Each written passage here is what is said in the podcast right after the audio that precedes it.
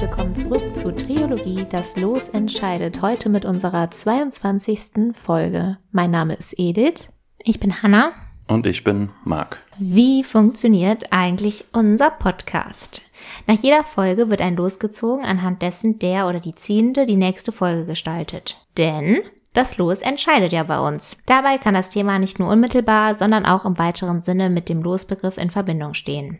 Die genaue Themenwahl liegt also bei jedem oder jeder selber, genauso wie die Ausgestaltung der Folge. Weil wir alle drei unterschiedliche Typen sind, ist im Spektrum der Themen keine Grenze gesetzt. Letzte Folge durfte ich euch etwas zu dem Los Identität vorstellen. Und zwar habe ich mir da einen berühmten Fall aus Frankreich ausgesucht, der uns ein bisschen in die Schattenseiten oder Abgründe von vielleicht falschen Biografien einführt. Wir haben auch über ein paar psychologische Phänomene gesprochen, aber vor allem zu wie weit ist ein Mensch bereit zu gehen, um ein Geheimnis aufrechtzuerhalten. Diese Folge können wir uns schon sehr freuen, denn Marc hat das Los Vergleich gezogen und wird uns da einführen. Hanna und ich hören jetzt also gebannt zu und du kannst starten. Es folgt eine Triggerwarnung. In dieser Folge reden wir über die Darstellung und Inszenierung von Geschlechtern im männlichen Gangsterrap. In diesen Texten, von denen hier einige exemplarisch genannt werden, treten oftmals sexistische Inhalte oder solche, die explizite Gewaltschilderung enthalten, auf. Was mache ich? Was denkt ihr? Also ich habe ja schon mal überlegt und meine Vermutung, ich weiß nicht, was du denkst, Hannah, aber ich habe gedacht, Marc wird bestimmt irgendwie zwei Menschen vergleichen. Also ich glaube, dass wir schon über Personen reden werden. Was eigentlich auch sehr gut zu Marc passen würde, ist zwei HerrscherInnen. Das war so meine Vermutung. Also irgendjemand vielleicht aus der Geschichte, vielleicht ein bisschen wieder ein Bachelor-Thema.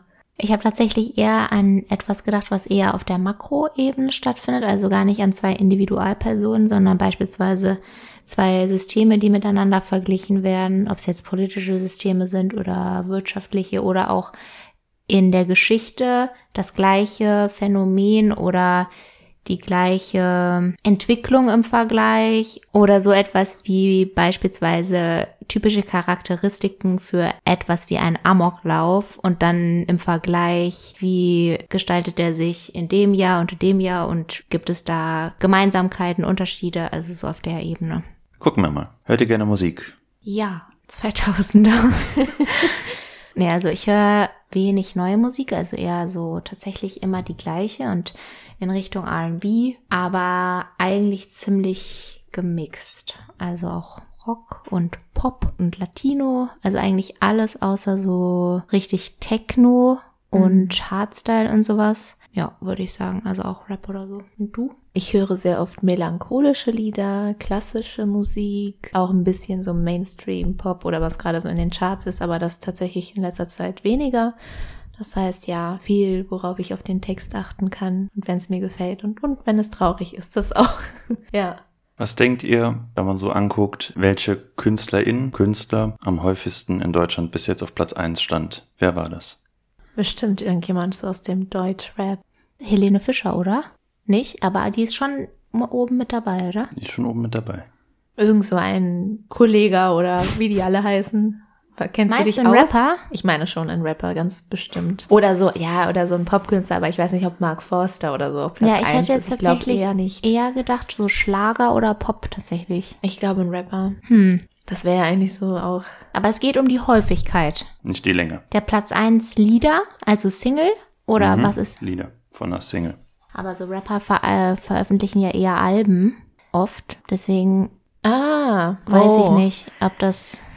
Wäre man mal auf Ediths Fährte geblieben, denn oh. es ist der Bratan. Kapital Bra. Hä, ernsthaft? Mhm.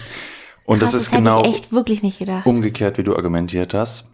Also es ist sehr kompliziert, wie das aufgeschlüsselt wird, wie man auf die Nummer eins kommt, weil man guckt sich Verkäufer und man guckt sich Streams an und das wird aufgerechnet. Und dieses Streamen über Spotify und ähnliche Plattformen. Das ist so das, was die Rapper sehr oft auf Platz 1 bringt. Das heißt zum Beispiel Capital Brat über 20 Nummer 1 Hits gehabt in Deutschland, aber halt auch immer nur so für ein, zwei Wochen, wenn das so gedroppt ist und dann streamen seine Fans das viel, dann ist es eine Woche auf Platz 1 und dann wieder runter. Nichtsdestotrotz von der Anzahl her unser Chartkönig. Und in Deutschland zählt auch der Deutschrap ja zum populärsten Musikgenre. Und ist natürlich heiß diskutiert, vor allem das Genre des Gangsterraps. Und dem wollen wir uns heute ein bisschen widmen. Wie werden Geschlechter im Gangsterrap dargestellt und das werden wir vergleichen.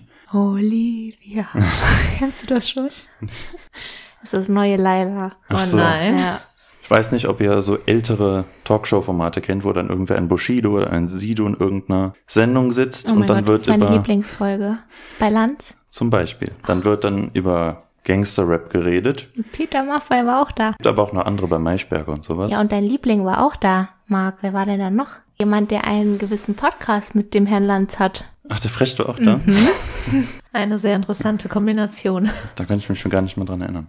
Wenn Rapper die Frage gestellt bekommen, ja, wie ist das mit den Frauen in euren Texten, dann sagen sie entweder ja, aber das ist Kunst oder ihr habt keine Ahnung von Rap. Und zumindest das Letztere kann man bestätigen. Meistens werden in diesen Talkshow-Formaten das Genre nicht so dargelegt, dass man wirklich jetzt adäquat über das Thema sprechen kann, bevor man kritisieren möchte. Und das werden wir hier aber auf jeden Fall machen. Also wir werden erstmal darüber reden, wo kommt der Gangster-Rap her, was macht ihn aus. Und auf dieser Basis werden wir dann gucken, wie Geschlechter sich dort präsentieren bzw. dargestellt werden. Erstmal zu den Ursprüngen des Rap. Wenn wir eine Definition ganz allgemein finden wollen, also wirklich ohne jetzt auch konkret auf den Gangsterrap erstmal einzugehen, dann kann man Rap definieren als eine Form des Sprechgesangs, die sehr rhythmisch ist und ein gewisses Storytelling betreibt. Ist also noch relativ allgemein gehalten, da geht es noch gar nicht so konkret darum, um was es eigentlich wirklich geht. Rap fußt auf schwarzafrikanischen und karibischen Traditionen, ist also eine Kombination aus beiden und hat so seine ersten Anfänge in den 1970er Jahren in den Armenvierteln von New York. Und dort bringt man Rap Jugendlichen näher und dies soll die ein bisschen von der schiefen Bahn wegholen und sie sollen über den Rap auch über die künstlerische Freiheit oder die Performance ihre Aggression abbauen. Das ist eigentlich die Intention dahinter. Ja, jetzt reden wir aber von verschiedenen Genres. Wir reden ja von Rap, Gangster-Rap und Hip-Hop, was nicht das gleiche ist, sondern eher wie in einer Matroschka ineinander gestapelt ist. Über allem steht quasi der Hip-Hop. Zu dem Hip-Hop gehören vier, nennen wir es mal Kunstbewegungen, die sich darunter einordnen. Das ist Graffitiing, Breakdancing, DJing und eben Rappen. Und Gangster-Rap ist ein Teil des Rap. Das heißt, es steckt alles ineinander drin, aber es ist nicht das gleiche, sondern immer nur ein Teil des vorangenannten. Wenn wir uns auf die Entstehungsgeschichte kommen, muss man sich das so vorstellen, dass es in New York in den 70er Jahren so Blockpartys gab. Und in die coolen Partys konnten halt viele Kids nicht hin, vor allem wenn man schwarz war oder so, war die Auswahl, wo man hin konnte, eher begrenzt. Man hat dann eigene Blockpartys organisiert, es gab dann eigene DJs und dazu MCs, Masters of Ceremony. Und die waren dafür da, während der DJ da komponiert hat, die Menge anzupeitschen und anzuheizen und die haben da schon erste einzelne Sätze so gesagt, haben die Kunstfertigkeit des DJs gelobt oder sonst irgendwie versucht, Stimmung zu machen. Und das ist mit der Zeit halt immer ausgefeilter geworden. Teilweise kamen dann schon so erste Battles zwischen verschiedenen MCs auf. Und so hat sich das entwickelt. Der erste Song, den man so generell dem Rap zuordnen würde, ist Rapper's Delight von 1979, der aber sehr funky klingt, den man also nicht so sehr mit Rap, wie wir es verstehen, in Verbindung bringen würde. Kommen wir zum Gangster-Rap. Wie gesagt, Gangster-Rap ein Subgenre des Raps. Ich habe jetzt versucht, hier eine allgemeine Definition aufzustellen, was erstmal sehr schwierig ist, denn der Gangster-Rap ist natürlich nicht nach außen hin abgegrenzt. Wo fängt jetzt der andere Rap an? Wo hört Gangster-Rap auf? Und es ist natürlich so, dass auch der Einfluss, weil der Gangster-Rap war also ein sehr einflussreiches Genre, dass dort Innovation sich natürlich auch auf andere Teile von anderen Subgenres des Raps ausbreiten. Ich habe jetzt hier eine Liste von Merkmalen erstellt und darauf treffen nicht immer auf jeden Song alle Kategorien so zu, aber wenn man sie so quer liest, lassen sich diese Merkmale ungefähr dem Gangsterrap unterordnen. Das heißt, auf jeden Fall haben wir erstmal ein Subjekt und in dieser Lebenswelt wird das Realitätsbild verschlimmert nachgezeichnet. Zweitens haben wir eine Form von radikalisierter Männlichkeit, die sich dort präsentiert. Dieser harte Männlichkeitstypus will sich durchsetzen und er macht das in einer harten Lebensumwelt durch Gewalt und diese Gewalt wird glorifiziert im Gangsterrap. Viertens Kommerzialisierung. Fünftens Hypersexualisierung. Wir werden auf die Punkte gleich alle nochmal kommen. Ein anderes Subgenre des Raps könnte man ja sagen wäre der Polit-Rap. Also da geht es um politische Botschaften, die man vermitteln will. Der Soziologe Dietrich grenzt das aber ab zum Gangster-Rap. An die Stelle des sozialkritischen, klassenkämpferischen Ichs im Politrap-Texten trat im Gangstrap das in seiner Devianz bewusste Subjekt, also das sich sozial auffällig oder nicht konform verhält, Aktionsnarrative und Aufsteigerfantasien geschickt in theatralischen Verbrecher-Daseinsdarstellungen verpackt. Also dieser Aufstieg wird auch in einer Erzählung untergebracht, die sehr hörerfreundlich oder hörerinteressant ist, da mitzuwirken.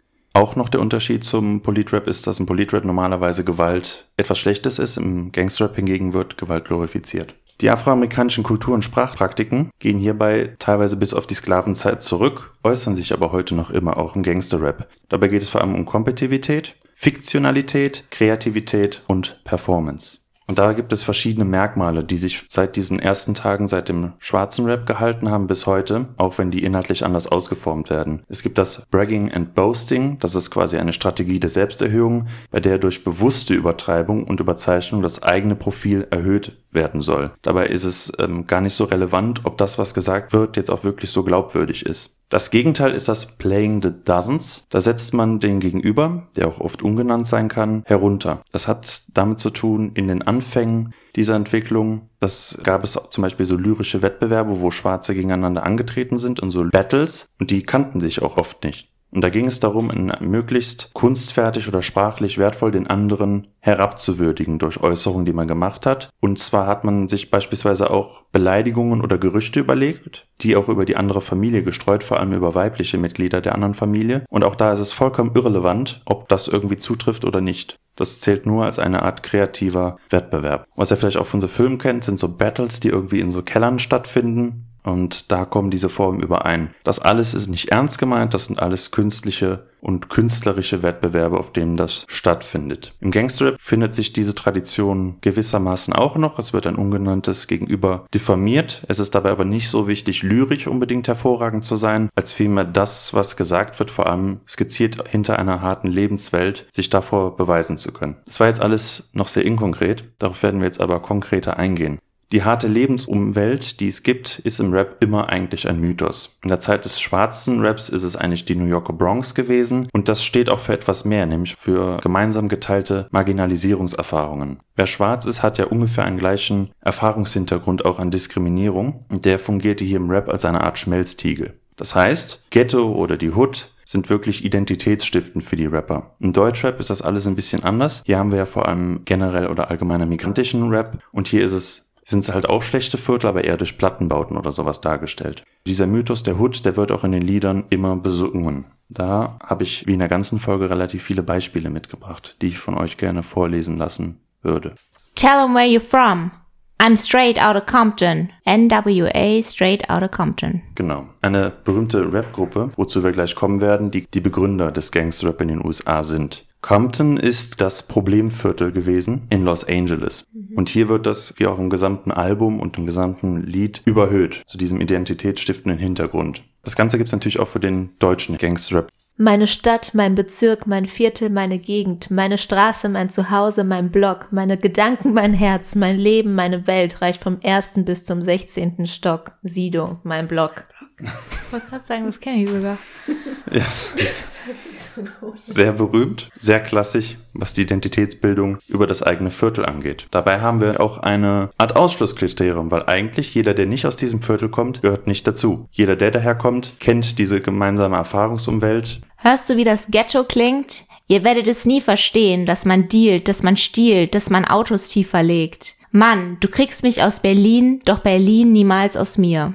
Bushido Ching Ching. Was für Rapper sehr, sehr wichtig ist, im englischen wie im deutschen Raum, ist irgendeine Form von Street Credibility, Authentizität, Realness. Das heißt, dass man irgendwie das, was man auch rappt, so meint. Was ja eigentlich lustig ist, wir haben ja eben über die Merkmale gesprochen. Das heißt, man überhöht sich künstlich oder degradiert den anderen auf einer Nicht-Faktenbasis. Das spielt hier keine Rolle. Oftmals wird die Glaubwürdigkeit auch wirklich über diesen Aufstieg oder die Herkunft von der Straße definiert. Das haben wir auch im ersten Album. Da wird die Herkunft auch nochmal thematisiert. A crazy motherfucker from the street. NWA straight out of Compton die jeden aus diesem Erfahrungshorizont generell ausschließt, der nicht von da kommt. Sie reden von der Straße. Wer von euch war schon mal auf der Straße? Bushido Ching Ching. Da könnte man natürlich meinen, über die Zeit, wo der Rap sich weiter geöffnet hat und auch für Leute geöffnet wurde, die jetzt nicht so einen klar offensichtlichen Migrationshintergrund haben, wie begründen die ihre Herkunft? Das können wir einmal hier nacherzählen am Beispiel des Rappers Kollega, der das in seinem Song Alpha gemacht hat. Und wenn sie meinen, die Songs sind dope, aber der Typ ansonsten bloß ein zu viel Kokain ziehender, G-spielender Bonzensohn, dann zünde ich den blond an und lache, denn ich bin durch die Hölle gegangen, auch wenn ich's mir nicht anmerken lasse. Die Narben sind verheilt, doch die Seele hart und kalt wie der Asphalt. Durch lange Jahre voller Armut und Gewalt, nichts als Leid, jedes Mal im Herz ein Stich, Mutter weint, Vater weg, keiner da, der mir ne Richtung aufzeigt. Also ging ich raus und tickte ne verfickt dunkle Zeit, voller Missgunst und Neid, Streit, Bitchmoves und Fights. MC Edith. Boah, am Ende warst, warst du richtig drin. Richtig gut. Kollege kann jetzt nicht mit so einem klar offensichtlichen Migrationshintergrund herkommen. Er kommt jetzt nicht irgendwie aus dem Nahen Osten oder so, wie es beim Deutschrap ja bei vielen ist. Und hier kann er quasi aber was anders begründen, wie er zum Rap gekommen ist. Nämlich mit einer trotzdem harten Zeit auf der Straße, wo er getickt hat, der Vater nicht da und so weiter. Die Geschichten, die im Rap erzählt werden können, reichen von der Darstellung der sozialen Verhältnisse im Ghetto bis hin zur Schilderung des Partylebens und den Vorzügen des Drogenlebens. Wir wollen, bevor wir noch zum Deutschrap kommen, ein bisschen vorgreifen, nämlich zu dem, vielleicht für die Entwicklung des Gangster-Rap der bedeutendsten Rap-Gruppe, nämlich von NWA, die wir auch schon besprochen hatten. Die Gruppe um NWA bestand aus mehreren Rappern. Die bekanntesten von denen sind vor allem Dr. Dre, Ice Cube, aber auch noch weiteren, also zum Beispiel MC Ren, DJ Yella. Die anderen fallen mir jetzt nicht ein, waren noch zwei andere, auf jeden Fall, die bilden das. Und die hatten das erste Album, was man dem Gangster-Rap zuordnen würde obwohl interessanterweise eigentlich nur drei Lieder von dem Album, nämlich Straight Outta Compton, Gangster Gangster, das namensgebend für dieses Genre wurde, und Fuck the Police sich überhaupt dem Gangsterrap erst zuordnen lassen. Der Rest sind eigentlich so mehr Partylieder. Mhm. Nichtsdestotrotz wurde das sehr identitätsstiftend für den Rap. Das erkennt man natürlich auch in einer gewissen Grundaggressivität in den Texten, die ja auch Merkmal des Gangsterrap sind. Wir haben 200 Mal Variationen des Wortes Fuck. Allein in Fuck the Police haben wir 13 Mal das Wort Motherfucker. Und eben Compton, was ja auch hier namensgebend für das Album wurde, ist der identitätswichtige Bezugspunkt, der gestellt wurde. Wichtig dabei ist auch das Gewaltnarrativ und das wird auch konkretisiert. Nämlich wird da was angepriesen? Bloodbath of Cops Dying in LA. NWA Gangster Gangster. Die Tötung von Polizisten ist im schwarzen Rap sehr populär, natürlich auch nicht unverständlich, wenn man sich die Geschichte anguckt, die es zu der Zeit in den USA gibt. Also gerade so in den 80ern rum haben wir eine sehr eskalierende Polizeigewalt und das ist wahrscheinlich auch einer der Gründe, warum sich gerade zu dieser Zeit der Gangster-Rap dort entwickelt. Und ich habe euch einen längeren Text mitgebracht, den würde ich euch auch vorspielen und da können wir das vielleicht so ein bisschen aussuchen, auch welche künstlerisch wertvollen Momente dieses Lied hat. Es handelt sich nämlich um Fuck the Police. Wie würdet ihr sagen, wie ist es aufgebaut? Was nehmt ihr so mit? Naja, es geht erstmal darum, dass sie sich gegenseitig vorstellen und preisgeben möchten, was sie zu sagen haben. Also sie nehmen ja auch die Analogie mit dem Gericht. Also, dass, wenn man die eidesstattliche Erklärung abgeben muss, dass man eben die Wahrheit sagt vor Gericht. Das nehmen sie ja auch auf im Song. Also es geht ja, würde ich sagen, darum, dass sie ihre Story erzählen wollen und die Wahrheit erzählen wollen aus ihrer Sicht. Pro Mitglied, ich weiß nicht, ist es so, dass dann jeder eine Strophe rappt, wie da die Machtverhältnisse auch sind und dass sie stark das System generell kritisieren, aber eben vor allem die Polizei wahrscheinlich als Hauptfeindbild ja, mir fällt noch ein, da gab es ein paar interessante Zeilen, die dann zum Beispiel auch darauf hinabziehen, ja, wenn die keine Pistole hätten oder so, dann würde ich die fertig machen, ne? Also zusammenhauen und schlagen. Also das heißt, die Gewaltbereitschaft ist auf jeden Fall da, aber das ist halt nicht nur einseitig, sondern worum es ja hauptsächlich im Lied geht, oder so wie ich das zumindest verstanden habe, ist, dass es eine Auseinandersetzung gab mit der Polizei, richtig? Und dann, dann stehen die halt vor Gericht und müssen das erklären. Also das hat das Johanna ja schon erwähnt. Und sie reden aber sehr viel über Rassismus und über ihre Gruppe, wie sie als Minorität behandelt werden, aber unrecht behandelt werden und regen sich halt darüber auf und sagen aber auch so, ja, wir sind äh, dann trotzdem bereit, auch zurückzuschlagen und wir wehren uns sozusagen gegen diese unrechte Behandlung und äh, was auch interessant ist, ich glaube, ein paar Zeilen ist also, ja, wenn die Person weiß wäre, sehe das ganz anders aus. Also das heißt, auch wenn ich dieses Vergehen nicht begangen habe, würde man trotzdem davon ausgehen, dass ich die schuldige Person bin, obwohl ich es vielleicht gar nicht war.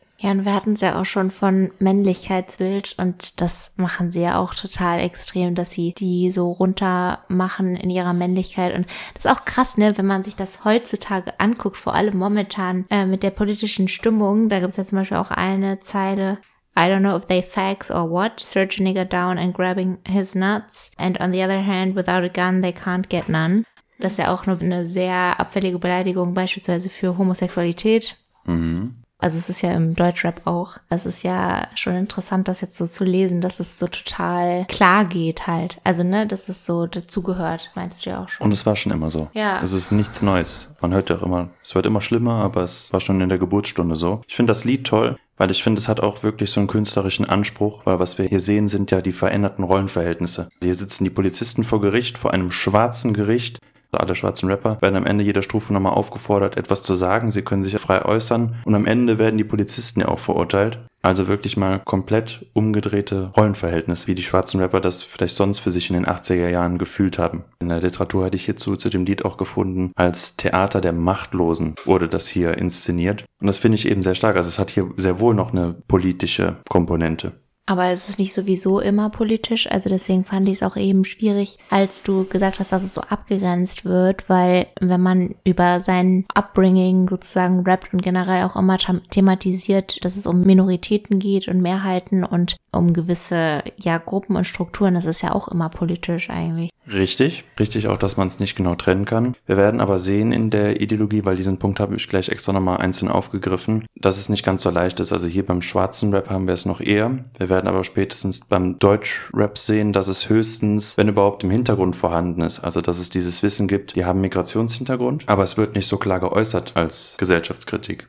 Oder zumindest wirst du sehen, dass in den populären Strömungen dieses Narrativ als gesellschaftskritisches Element relativ selten auftaucht. Zumindest selten mit dem Ziel, wirklich irgendwie daran anzuecken. Weil im Zentrum des Gangster-Rap steht nicht irgendwie eine Gemeinschaft, sondern der Aufstieg des Individuums, der da erzählt wird. In den 90ern schwappt dann auch das Rap-Fieber langsam auf Deutschland über. Unter anderem auch dadurch, dass immer viele Soldaten ja in Deutschland stationiert sind, viele US-Soldaten. Das auch hören, das kommt dann langsam über. Und dann kommen so die ersten deutschen Vertreter auch des Raps auf, wie das Rödelheim-Hartreim-Projekt, Cool Savage, Azad oder die Fantastischen Vier. Wobei man jetzt so langsam merkt bei den letzten, die passen ja nicht mehr in dieses so klassische Bild, was wir von Gangster-Rappern haben. Das hat doch damals wirklich auch eine Debatte ausgelöst, wie real das noch am Rap dran ist. Wirklich bahnbrechend wurde Gangstrap aber in den Mitte der 2000er Jahren, vor allem unter dem Label Agro Berlin, wie zum damals maßgebliche Rapper wie eben Flair, Bushido und Sido unter Vertrag hatten und die wohl auch die wirkmächtigsten Vertreter dieses Genres wurden und deren Texte auch gefüllt waren mit einer zunehmenden ja,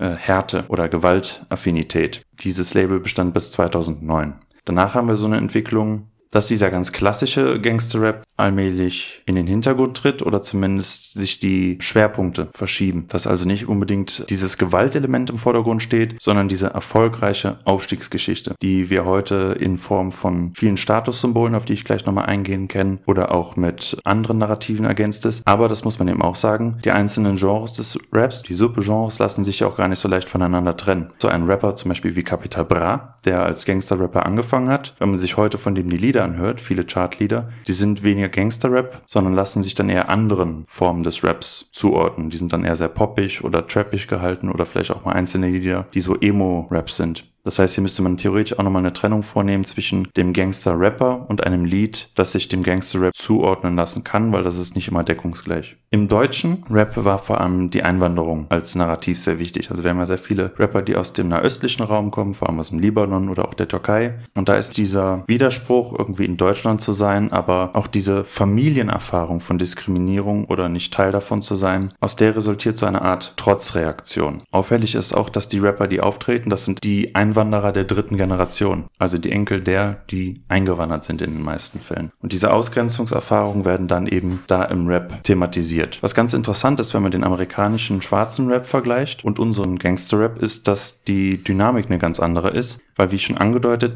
im schwarzen Rap war es oft so, es ist trotzdem noch so eine gemeinsame Erfahrungsbasis, die man hat. Oder viele Rapper danken auch in ihren Songs den Leuten, die ihnen in ihrer Karriere geholfen haben. Das kommt in Deutschrap sehr viel seltener vor, sondern da ist wirklich die Inszenierung zum einsamen Wolf. Also man ist wirklich der eine, der keinen hat, man muss sich alleine durchkämpfen und schafft das. Der Erfolg des Individuums ist im Deutschrap sehr viel wichtiger. Oder ich würde euch jetzt ganz verschiedene Rap-Texte geben und wir versuchen dann mal so ein bisschen herauszufiltern, was die gemeinsam haben, was das Männlichkeitsbild angeht und worauf das abzielt. Hallo. Ey, wer bist du? Bist du dieser Kapital? Oh, ich ficke dir dein Leben. Was willst du von meinen Eiern? Wer bist du denn? Ich hab gehört, du hast meine Freundin gefickt. Du und Khalil? Was, Digga? Was redest du, du kleiner Schwuchtel, du? Wenn ich dich finde, du mieser Wichser. Wenn ich dich finde. Wenn ich dich finde. Schießt zweimal ins Bein und er quiekt wie ein Schwein. Tut mir leid, Bratan, doch ich ficke dir dein Drecksleben. Du wolltest mit dem falschen Frech reden.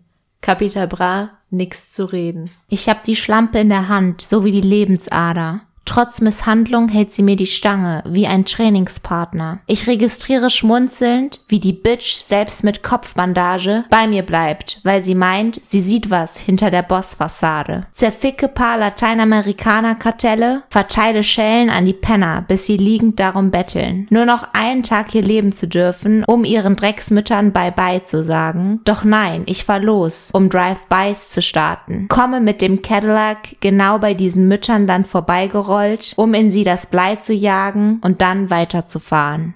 Kollega VIPIMP. Also erstmal, ihr wisst ja, was ein VIP ist. Ja. ja. Genau. Und ja. ein Pimp. Like a motherfucking PIMP. Ist eigentlich ein Zuhälter. Ein Zuhälter, ja. Mhm. Also Aber auch es ist ein VI-Zuhälter. ein very important Zuhälter. Ja. Und Edith noch die nächste. Südberliner Gangster, jeden Tag das gleiche. Ich töte ein paar Menschen und gehe danach zur Beichte. Junge, ich bin drauf, bring Pistole zu nem Messerkampf. Hurensohn, dann zeig mal, wie du rappen kannst. Flair, weil die Straße nicht vergisst. Hier auch wieder die Straße im Titel. Okay, was haben jetzt diese drei Zitate, die wir hatten? Und die Gewaltdarstellung an den Polizisten, die wir bei NWA hatten, gemeinsam? Welchen Zweck erfüllt hier die dargestellte Gewalt? Dass das krasse Homies sind. Ja. Dass das Alphas sind. Ja. Im Kontext dazu, wie sind die anderen, die, über die dort geredet werden, dargestellt? Schwach, abhängig. Ganz genau. Eigentlich wie so Puppen. Richtig, ganz genau. Das heißt, die. ich bin dich gefreut. Marc hat sich richtig gefreut. Die Augen. Richtig. Das heißt, wir haben eine klare Verteilung von Subjekt, nämlich der Rapper, der Gewalt ausübt, und, und dem Objekt, dem die Gewalt widerfährt. Das heißt, Gewalt ist hier das Mittel, das wirklich das entscheidende Kriterium ist. Gewalt fungiert hier als selbstermächtigendes Mittel. Also zum Beispiel bei NWA hatten wir die Gewalt gegen Polizisten, die aber da als Art Self-Empowerment fungiert. Und natürlich haben wir diesen Ursprung nicht mehr, dass wir von Polizeigewalt reden in den Deutschrap-Texten, aber das dahinterstehende Narrativ, wofür Gewalt benutzt wird, warum man es beschreibt, das besteht noch immer. Nämlich, weil man selber einfach der Boss ist, weil man die Macht hat das lyrische Ich ist die Person, die agiert und hat deshalb die Macht. Man wirkt stark. Die anderen können nur reagieren und sind deshalb die Objekte in dieser Erzählung und deshalb schwach. Und all das wird durch Gewalt entschieden. Natürlich ist aber auch Gewalt ganz generell eine Erzählung, mit der man auch auf Armut und Ausgrenzung reagiert. Ist ja auch erstmal verständlich, wenn man keine Partizipationsmöglichkeiten hat, ausgeschlossen ist, dann wird man ja wahrscheinlich auch erstmal aggressiv. Ist ja eine ganz normale Reaktion. Und hier wird das aber als Mittel zum Zweck genutzt, um einer Situation Herr zu werden. Wichtig dabei ist, dass diese Gewaltdarstellungen, die wir im Gangster finden, allesamt symbolisch oder rein sprachlich sind. Also da verfolgt jetzt keine Notwendigkeit heraus, dass der Rapper das wirklich in seinem echten Leben macht. Was für uns eigentlich erstmal logisch ist, weil lyrisches Ich und Autor oder Sänger sind eigentlich nicht deckungsgleich. Es ist im Gangster-Rap oder im Rap generell aber sehr schwierig, weil in kaum einer anderen Kunstform liegen das lyrische Ich und die reale Person so nah beieinander, auch in ihrer Außendarstellung im privaten Leben in Anführungszeichen, wie eben im Gangster-Rap. Es gibt im G-Rap, also im Gangster-Rap, auch dieses Narrativ, besonders verrückt, besonders aggressiv, besonders brutal aufzutreten. Und das hat auch seine Wurzeln im schwarzen Rap. Dazu haben wir auch eine Zeile. Never should have been let out the penitentiary. NWA Gangster Gangster. Wir erinnern uns, wir haben den Rassismus in den USA.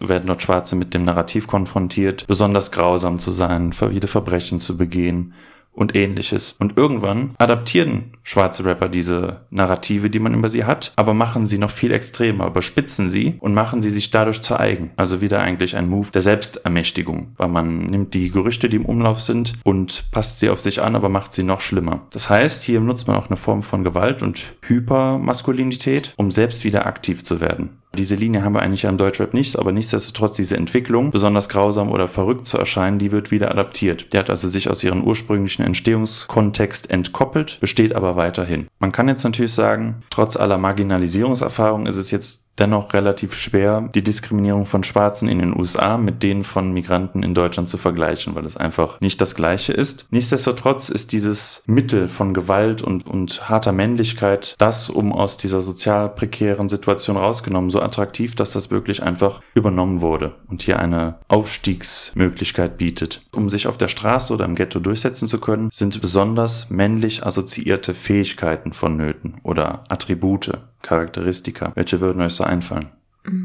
Zum einen so einen materiellen Wert, dass man vielleicht vorher aus einer sehr schwierigen Gegend kam und weiß, wie hart das Leben ist und viel durchgemacht hat, aber jetzt irgendwie erfolgreich ist. Das könnte auch sein. Erfolgreich, reich, dass man Luxusgüter hat, krasse Autos, dann diese Goldketten, die man so sieht. Also, dass das wirklich so äh, dargestellt wird, wie so Symbole. Ja, stark, mächtig, begehrt vielleicht auch von Frauen so irgendwie. Genau. Autorität, Härte, was man so im Gangsterrap mit Männlichkeit gleichsetzen würde, aber auch dieser berufliche Erfolg, der sich an Statussymbolen zeigt, aber auch sexuelle Potenz. Das Interessante ist, eigentlich sind ja die Gangsterrapper selbst marginalisiert. Entweder durch Armut, durch Bildungsungleichheit oder durch einen Migrationshintergrund. Das wirklich Interessante ist aber, dass ja die Rapper oder das lyrische Ich in ihren Raptexten andere, ebenfalls marginalisierte Gruppen ebenfalls unterdrücken und noch auf die drauftreten. Was man ja eigentlich komisch finden könnte, wenn man da dasselbe Schicksal teilt. Aber hier haben wir eben wieder diese Darstellung Darstellung von eben. Es muss halt Gewalt ausgeübt werden. Erstmal ist auch egal gegen wen. Wir haben ja oft das ungenannte Gegenüber, aber auch so bestimmte Gruppen, zum Beispiel eben Frauen oder Homosexuelle, auf die muss weiter eingetreten werden, weil durch diesen Akt der Gewalt erfolgt wieder eine Selbstermächtigung. Die ist quasi Kennzeichen dafür, wie man der harten Lebenswelt entkommen kann. Und darum ist diese ganze Diskriminierungs- und Gewaltmaschinerie im Gangsterrap so wichtig, weil die zeigen immer, den Aufstieg des Individuums und seine Durchsetzungsfähigkeit an. Das heißt, um alles mal kurz zusammenzufassen, was wir bis jetzt hatten, das deviante lyrische Ich strebt nach Aufstieg, erreicht ihn auch, und zwar vor allem durch Gewalterzählungen und einen harten Männlichkeitstypus, der die Grundlage überhaupt dafür ist, in der harten Lebensumwelt, in der Hood, im Ghetto sich durchsetzen zu können. Das alles, auch die Marginalisierung anderer Gruppen, dient der Selbstermächtigung. Allerdings, das Ganze ist eigentlich lyrisch und nicht ernst gemeint, das heißt, es ist nur ein sehr künstlerischer Wettbewerb, der da stattfindet. Kritik der Verhältnisse kam eben auf. Da hast du dich gefragt, ob man das nicht doch immer wieder äußert. Also ob man nicht doch auch immer wieder eine gesellschaftliche Kritik äußert, wenn man den Aufstieg zeigt und die harte Lebensumwelt skizziert. Nee, ich habe gesagt, dass es immer politisch ist. Aber aus der Konsequenz heraus. Oder wie meinst du das dann? Das ist meiner Meinung nach schwierig ist, das zu differenzieren, weil ja Gangster-Rap in dem, was er thematisiert, auch politisch ist im Kern. Und wir ja am Anfang die Differenzierung hatten zwischen Polit-Rap mhm. und Gangster-Rap. Ja, es kommt zwar vor, also es ist eine Thematik, aber ich weiß nicht wirklich, ob es das Ziel ist, irgendeine Form von gesellschaftlichen Veränderungen herbeizuführen. Durch den Aufstieg des Individuums hat der ja gar kein Interesse daran, die bestehenden Verhältnisse zu ändern. Weil wir sind ja Luhmann, Systemtheorie, warum soll ich ein System verändern, von dem ich selbst profitiert habe? Und wenn ich es durch meine harte Männlichkeit geschafft habe, mich durchzusetzen, dann bin ich ja gar nicht darauf angewiesen, dass das System irgendwie menschenfreundlicher ist, weil ich habe es ja geschafft. Gangsterrap ist geprägt von der Marginalisierung anderer Gruppen, von der Diskriminierung Schwächerer und es geht nicht um Versöhnung, es geht nicht um Konfliktbewältigung, was wir eigentlich in der Ursprungsidee des Raps hatten, sondern alles ist eigentlich darauf ausgerichtet, Identitäten und Gegenidentitäten zu schaffen, wo ich als Rapper als Gewinner rausgehe. Ich kreiere eine Welt von Starken, von Leuten, die sich durchsetzen können und den Schwachen Sachen, die untergehen werden. Eine wirkliche Veränderung der Umwelt wird gar nicht gefordert. Deshalb ist Gangsterrap, es kann in einzelnen Texten vorkommen, aber eigentlich ist es nicht sonderlich politisch oder höchstens zweitrangig politisch. Aber es wird nie so offen angesprochen, weil man macht ja keine Kritik darüber, dass man ausgeschlossen wird oder sehr selten oder es steht nicht so im Fokus, dass man ausgeschlossen wird, dass man wenig Partizipationschancen hat, sondern man sagt, dass man einfach trotzdem sich durchgesetzt hat und dieser Durchsetzungsweg derjenige ist, der erfolgreich ist. Die tatsächlichen Verhältnisse in dieser harten Lebensumwelt selber werden aber bestätigt. Statussymbole. Welche gibt es? Auto. Zu Auto habe ich ein Zitat. Puppy Pup cruised im Mercedes Drop Top, made in Affalterbach. Shindy, Shireen David, Affalterbach. Was gibt's noch für Statussymbole? Schmuck, Uhren. Uhren. Genau. Dazu habe ich auch noch ein Zitat. No time for bitches, trotz silberner Sea Dweller. SpongeBoss Yellow Bar Mitzvah. Was gibt's noch für Statussymbole? So eine Menschen. So ein Mhm. teures Haus oder so. Frauen, also dass man Frauen hat. Genau, sehr gut. Krass. Ja, bestimmte Marken. Marken sind sehr wichtig. Capital Bra Ja, und genau. Gucci ist so eine Symbiose, Ja, die genau. steht. Warum? Schuhe auch irgendwie mittlerweile, Schuhe. ne? Ja. Aber ja, meine Schuhe teurer als die Wohnung, die Mama damals nicht zahlen konnte. Na, Apache. ja. Warum macht man das, Statussymbole? Wofür ist das wichtig? Ja, die wollen ja zeigen, wie sie Show off. aufgestiegen sind, ne? Ja. Ja, und das auch. Genau, es wirkt super oberflächlich, aber es ist ja halt für diese Ideologie, die hinter dem Gangsterrap steht, furchtbar wichtig. Denn was demonstriert den Aufstieg, den man erreicht hat, besser als das, was man sich alles Das kaufen Güter. kann? Und das ist natürlich besonders attraktiv für Leute, die vorher nichts hatten. Weil natürlich sind Rapper auch in einer gewissen Vorbildfunktion und auch deren Hörerinnen streben natürlich dann auch nach diesen Statussymbolen. Aber eigentlich zeigt das auch, wie neoliberal Gangsterrap geprägt ist. Weil eigentlich sind das ja permanente Dauerwerbesendungen für Schmuck oder für Autohäuser. Und Rapper werden ja auch oft als Geschäftsmänner gesehen und sie inszenieren sich auch so. Und sie haben diese From Rags to Riches Erzählung und sie werden deshalb auch als besonders erfolgreich wahrgenommen, weil sie haben aus dem Nichts etwas geschaffen und können sich jetzt all die Träume leisten, die man eigentlich in einem normalen Leben in dieser Umwelt gar nicht hätte erreichen können. Nach Dubai ziehen zum Beispiel. Das ist auch ziemlich lustig, weil dieses Lied Affalterbach, was wir eben hatten, das hat dem äh, Shindy auch ziemlich Ärger gemacht, weil in dem Musikvideo ist er mit einem Kennzeichen, wo Daddy stand, rumgefahren, was in Deutschland natürlich verboten ist. Und man muss dann auch ausrechnen, bei den Gerichtsstrafen wird es ja an deinem, an deinem Einkommen ermessen. Was natürlich schwierig ist, weil da kann natürlich eine Lücke klaffen zwischen dem, wie man sich darstellt und wie viel man hat. Jedenfalls hat die Staatsanwaltschaft das dann so geregelt. Dann müsstest du jetzt 175.000 Euro Strafe zahlen, woraufhin Shindy erstmal kleinlaut gestehen musste, dass er viel weniger verdienen würde. Das als lustige Anekdote.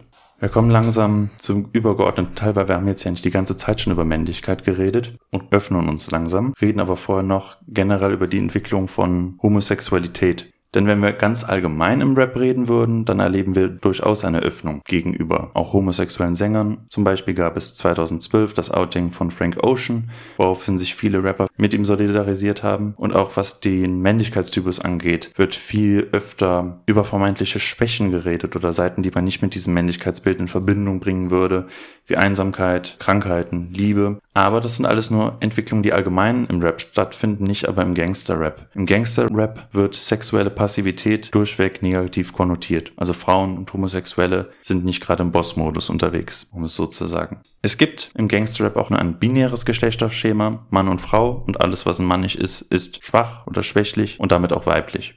Das heißt, diese Grenze, die zwischen Männern und Frauen gezogen wird, bildet nicht das Kernelement des Gangster-Raps. Aber nichtsdestotrotz ist die Diskriminierung oder die negative Darstellung bis hin zur Marginalisierung schon ein wichtiges Merkmal oder Charakteristikum des Gangster-Rap. Gangster-Rap will nun mal auch provozieren. Und das geht, indem man vor allem gesellschaftliche Normen bricht. Und damit kann man auch vor allem seine Unabhängigkeit demonstrieren. Und auf manche reagiert die Gesellschaft dann auch sehr stark. Wir erinnern uns zum Beispiel an antisemitische Äußerungen, da wird auch strikt durchgegriffen. Also da ist bei den in der Rechtsbasis auch nichts mehr mit Kunstfreiheit zu sehen, sondern Texte, wo irgendwas auftaucht, was antisemitisch gedeutet werden könnte, werden meistens auf den Index gesetzt. Bei Frauen ist das interessanterweise ja nicht so. Nichtsdestotrotz haben wir hier einen enormen Normbruch, weil wir merken ja, die gesellschaftliche Reaktion ist ja schon sehr groß darauf. Also es gibt ja diverse Kampagnen, die das Frauenbild im Gangster-Rap thematisieren. Nichtsdestotrotz kann man behaupten, dass negative Frauenbilder so dargestellt werden, wie sie es werden, um eben anzuecken. Auch in den meisten Rap-Texten werden Frauen auch als Gegenüber, also oftmals sprechen ja Rapper einen ungenannten Gegenüber an, den sie dissen, nicht ernst genommen, also nicht als Subjekt wahrgenommen, sondern sie sind meist eher Inventar eines anderen oder einem anderen Rapper zugehörig, dass der eine Frau hat. Als wirkliche Rap-Konkurrentinnen werden Frauen selten wahrgenommen. Wir haben eine Vielzahl von sexistischen Vokabular, das gegen Frauen genutzt wird, wobei Ho, Slut oder ähnliches auch deckungsgleich für Frau benutzt wird. Und auch damit macht man ja wieder Grenzüberschreitung mit diesem Brechen von Sprachnormen. Es gab 2020 eine Studie, die sich mit 30.000 Rap-Liedern auseinandergesetzt hat, die untersuchen wollte, wie oft sexistisches Vokabular in Songs genutzt wird. Was denkt ihr, wie hoch der Anteil von Rap-Liedern ist, in denen sexistisches Vokabular vortaucht und welcher, welche Rapper in Rappergruppe die meisten frauenfeindlichen Wörter benutzt? Wie wurde sexistisches Vokabular definiert?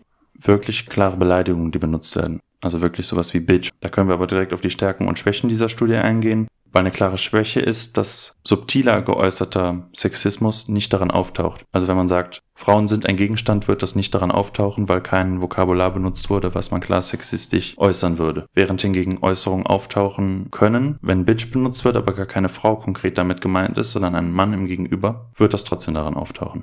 Dann würde ich jetzt einfach mal tippen auf 60 Prozent, da wir jetzt über diese Schwächen Bescheid wissen.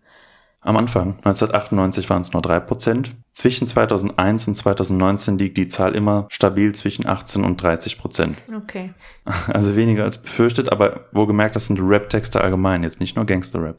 Ach so, okay. Dafür Weil ist das es wollte dann ich nämlich doch noch fragen. relativ hoch. Dachte Gangster-Rap. Dachte ich auch. Bei wem tauchen die meisten Wörter auf? Bei welchem Künstler meinst Mhm, du? Das heißt international? Nee, Deutsch. Kollega. Ja, keine Ahnung, dadurch, dass du mit ihm angefangen hast. Kapi? Nee, Sixten. Sixten Hä, ist aber das sind zwei Frauen. richtig. Ach krass, das sind Nura und Juju. Da kommt das am meisten vor. Das ist ja 7,6 interessant. pro Song. Ja, wir werden am Ende nochmal drauf, darauf zurückkommen, aber es ist eine interessante, ein Aber vor allem von wann Ergebnis. ist denn die Studie, weil die gibt's ja gar nicht mehr. 2020. Okay. Und die hatten einen Untersuchungszeitraum von 98 bis 2019. Bevor wir jetzt weiter in den Sexismus oder sexistische Kommentare einsteigen, könnte man auch die Frage stellen, wenn das Ganze eh immer so aneckt und nehmen wir mal an, man würde es nicht wollen, dass es so aneckt, was aber ja eher nicht so ist, warum lässt man es dann nicht einfach weg, diesen sexistischen Bereich und macht einfach den anderen Kram weiter? Das hat damit zu tun, dass Gangster-Rap ja gezielt mit gesellschaftlichen Normen brechen will. Das heißt jetzt, wenn jetzt ein Gangster-Rapper auf die Idee kommt, ich mache alles wie vorher, nur ich achte darauf nicht sexistisch zu sein, würde er sich an eine gesellschaftliche Norm halten und wäre damit auch kein Gangster-Rapper mehr.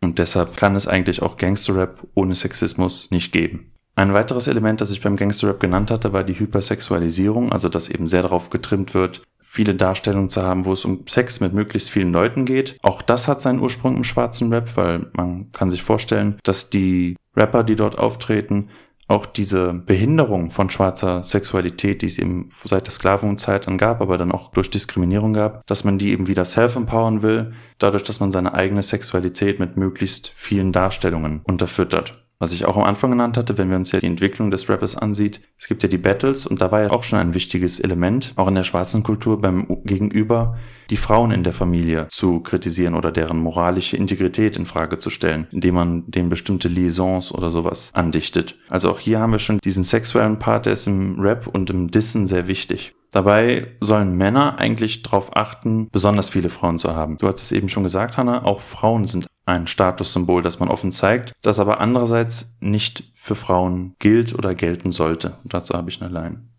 Sie steht auf Assis, wird täglich geritten, macht auf anständig, doch hat ein Loch wie Paris Hilton. Wenn ihr Freund das wüsste, dass sie so eine Bitch ist, sie lutscht Schwanz bei Can und geht Hans dann küssen. Also Schlampe bitte, bitte komm mir nicht mit, nenn mich Mrs. Du bist ein perfektes Missstück, weil du ständig fremde Dicks kriegst. Haftbefehl, Partymucke. Und das ist an sich eigentlich auch nichts Neues, denn bei NWA, da gibt's auch das Lied I Ain't the One. Und da geht es quasi um einen Mann, der wie, als würde er zu seinem Sohn reden, belehrend erzählt, dass er sich davor hüten soll, sich mit einer Frau einzulassen, weil Frauen nur Geld wollen. Also das ist wirklich dieses im Rap sehr populäre Bild des Golddiggers, das man der Frau unterstellt. Ich kann's nicht richtig. Und dazu habe ich noch drei Lines.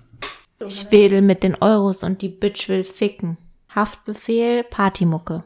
Oder auch Du liebst das lilane Papier, aber sagst, du bist verliebt. Capital Bra, One Night Stand. Denn hast du Geld, wollen die Bitches nicht abtreiben. Kollega Farid Bang, Drive-By. Baby, du bist heiß, aber kalt wie Schnee. Du sagst, alles hat seinen Preis, Baby, nee, nee, nee. Meine Jacke leuchtet weiß in den LED. Ihr seid alle gleich, alle le, le, le. Le. Egal. Falsche Lippen, falsche Brüste, falsche Wimpern. Ja, ja. Und du bist Fake, Babe. Das sieht sogar ein Blinder. Na, na, na. Du willst heiraten und Kinder? Wozu hast du Instagram und Tinder? Du gehst teuer essen, Creme Brûlée und Panna Cotta. Dazu ein Espresso Mokka. Du fühlst dich cool mit deinem Louis-Koffer. Du bist eine richtige Hurentochter. Capital Bra, Prinzessa. übrigens eins der Nummer eins Lieder von ihm.